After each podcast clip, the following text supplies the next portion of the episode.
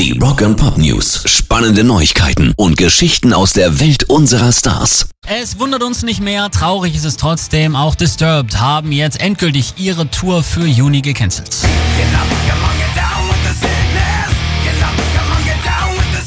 Am 17. sollten sie eigentlich präsentiert von uns in Hannover spielen. Das geht nun nicht mehr. Infos zur Rückgabe von Tickets oder zu Ersatzterminen sollen in den nächsten Tagen bekannt gegeben werden.